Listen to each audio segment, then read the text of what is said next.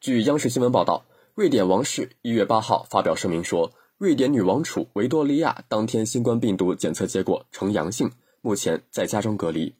声明说，维多利亚已完成两剂新冠疫苗接种，目前出现感冒症状，但精神状态良好。维多利亚正与家人一起居家隔离。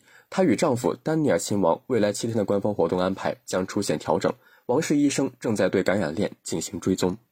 这是维多利亚第二次感染新冠病毒。去年三月，维多利亚夫妇新冠病毒检测结果呈阳性，但未出现重症。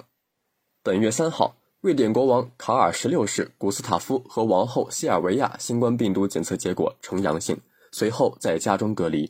古斯塔夫夫妇均已接种三剂新冠疫苗。自新冠疫情爆发以来，瑞典一直采取较为宽松的抗疫政策，近期新增确诊病例激增。据瑞典公共卫生局公布的统计数据。该国一月五号新增新冠肺炎确诊病例两万三千八百七十七例，创疫情爆发以来单日新增病例最高纪录。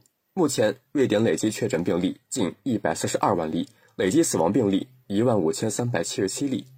感谢收听《羊城晚报广东头条》，我是主播张世杰。